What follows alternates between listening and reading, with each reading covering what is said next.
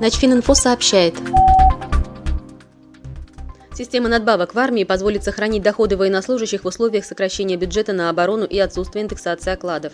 Об этом заявила замминистра обороны Татьяна Шевцова.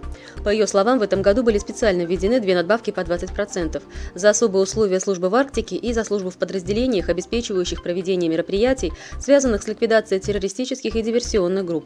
Отдельная премия положена и отличникам по физической подготовке. Но главная инновация Минобороны связана с надбавками за награды, в том числе и за ведомственные медали. Такие Такие медали, как, например, за боевые отличия, за воинскую доблесть, дают дополнительно не менее 3000 рублей к основному денежному удовольствию военнослужащего.